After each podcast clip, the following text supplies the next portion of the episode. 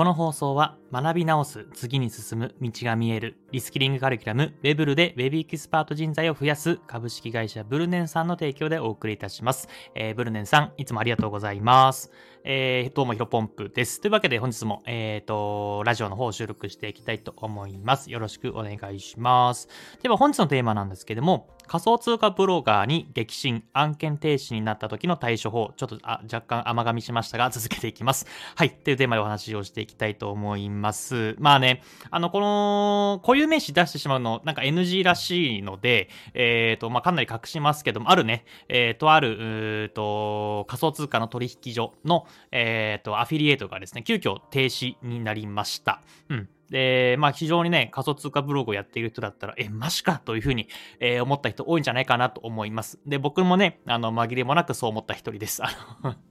確か、昼間ぐらいにメール見たのかな？で、僕その時でちょうど散歩をしていて、結構気分が良かったんですけど、あの、いや、マジかと思ってどうしよっかなって、うん、5分ぐらい落ち込みましたね。っていうぐらい、えっ、ー、と、まあ、B 社の、えっ、ー、と、まあ、B 社で言えばわかると思いますけども、一応隠します。あの、B 社のねですね、あの、有名な、えー、アフィリート案件が、えっ、と、停止いたしました。で、僕、結構僕だけじゃなくてね、仮想通貨ブログ、まあ、B 社の案件、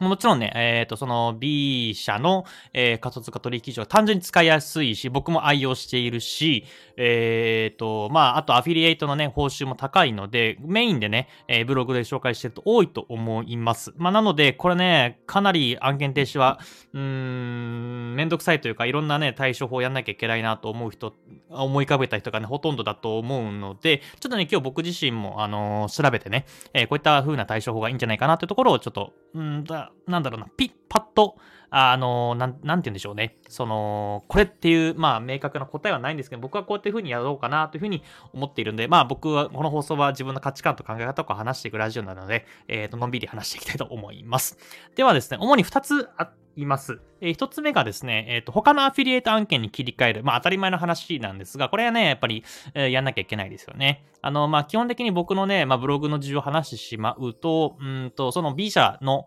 えっ、と、まあ、仮想通貨取引所ってね、たくさんあるんですけど、まあ、基本的に B 社を押してはいます。まあ、でもどうだろうな。全部押してるわけじゃないけど、まあ、この場合には B 社の、えっ、ー、と、講座おすすめですよっていうね、書いてあるので、えっ、ー、とね、本当にね、たびたびね、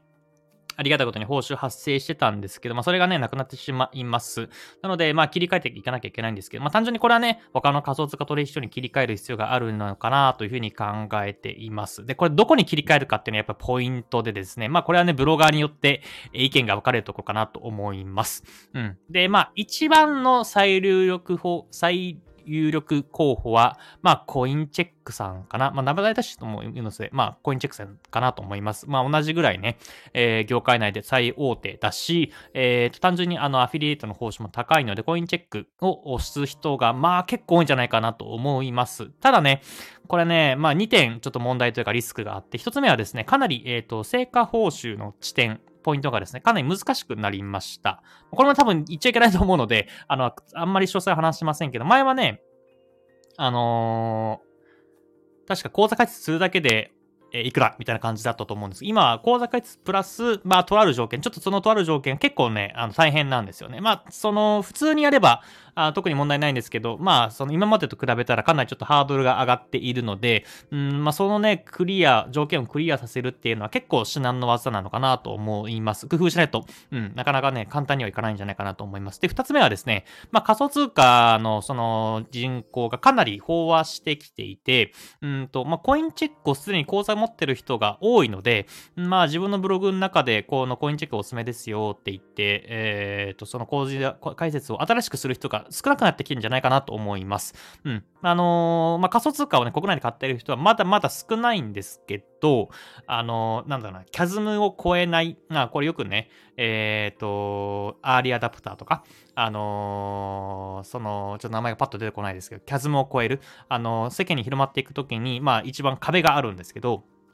そこをね、今超えるタイミングなのかなという僕自身は思っています。なので、仮想通貨とかそういう、なんだろうな、クリプト系に興味ある人は、基本的にはもう全員、全員というか、まあ、かなりね、あの、1年前と比べて、あの、講座解説する人が増えてきていて、あの、もうこっからは、なんだろうな、そういうクリプトとか暗号資産とか、そういうものに、いや、怪しいでしょっていうふうに思ってる人がですね、結構多いんじゃないかなと思います。今までは、あの面白いものがあったらチャレンジしてみたい仮想通貨みたいなね、えー、それあ、新しいものあるんだ、じゃあやってみようかなっていうふうに思う人がほとんどだが、あの、コース解説をしていたので、結構稼ぎやすかったし、あの持ってなかった人も多いと思うんですけど、やっぱここはね、結構ポイントなのかなと思います。うん、なので、うん、まあ、コインチェックにやる人もいるだろうし、はたまた、えー、それこそビットバンクとか、あとは GMO コインとか、えー、そういった、まあ、大手っちゃ大手なんですけども、うんと B 社とかコインチェックとかっていうところと比べると若干劣るところの、えー、訴求をメインにしていくブロガーさんも増えていくのかなと思います。うん。まあやっぱりね、コイン、あ、失礼しました。えっ、ー、と、ビットバンクとか、あとは GMO コインとか、あの、報酬はね、やっぱ低いんですけど、単純に使いやすかったりとか、あとは手数料がね、安かったりとか、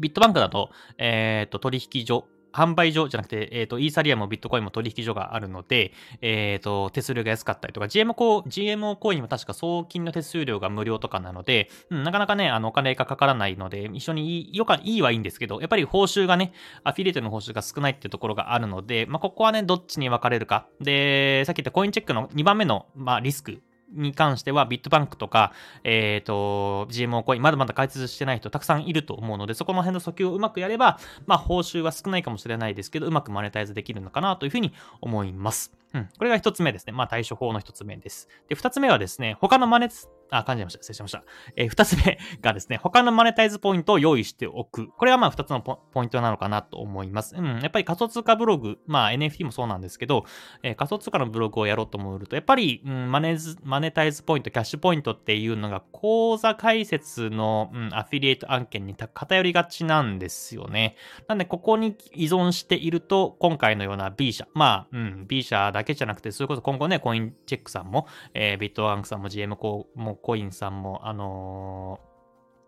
あの、案件が終了したりとか、あともっと、えー、発生条件が厳しくなったりとかするのは可能性は全然あり得ますので、なかなかこのマネタイズポイントを依存させていく、一つに依存するっていうのは、うん、なかなか、うん、リスクがあるのかなと思います。なので、えー、このマネタイズポイントも、えっ、ー、と、分散させていく必要があると思います。で、一応ね、僕の中で調べていたらですね、えー、マルゲリさんって方かな？が、あの他のマネタイズポイント、キャッシュポイント、こんなのがありますよっていうので、15銭かな？収益化の方法っていうのがで上げてます。これめちゃめちゃ参考になりました。なので、あのー、この放送のリンク貼っておきますので、気の方チェックしてみてください。で、一応ね、あのー、書いてあるのが、えっ、ー、と、レンディングのアフィリエイトとか、えー、ブレインのアフィリエイトとか、あとはハッキング対策、えー、だったりとか、あとは税金とか確定申告のアフィリエイトですね。まあ、いろんなものがあるらしいので、まあ、こういう風にね、えー、案件紹介していくのいいんじゃないかなと思います。ただ僕のあの、僕は完全に僕なりの、あの、価値観というか考え方なんですけど、まあ自分がなかなかね、えー、っと、心の底からいいと思えないものは、うん、紹介しないさ、紹介しないっていう、まあポリシー一応やってますし、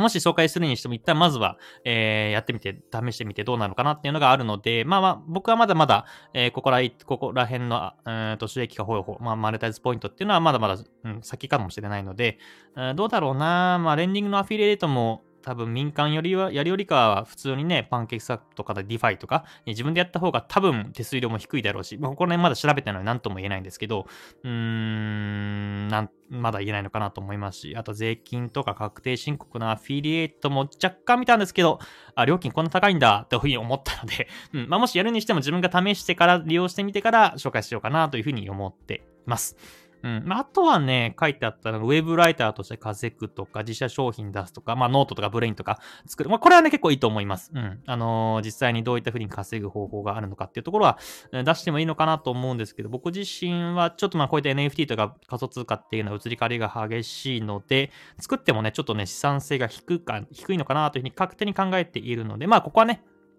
まあまあ僕、有料惣菜、有料商材出したことないので、なんとも言えないんですけど、まあ、こんな感じで、いろんな、他にも、えー、マネタイズポイント用意していくのがいいんじゃないかなと思います。まあ、僕も、えー、仮想通貨取引所だけじゃなくてですね、まあ、いろんなところ、本だったりとか、うん、本はね、僕結構読んでるんで、あの、仮想通貨系とか NFT とか、そこら辺のご紹介したりとかして、うん、あの、集中投資というかね、えっ、ー、と、キャッシュポイントを一つにするんじゃなくて、まあ、リスク分散する意味でも分散で、えっ、ー、と、キャッシュポイントいくつか用意できればなというふうに思っております。まあ、それら辺のポイントについてはは、ヒロポンブログでも解説できればと思いますので、ぜひ気になる方は、ヒロポンブログで検索してみてください。じゃあ本日の話は以上です。失礼します。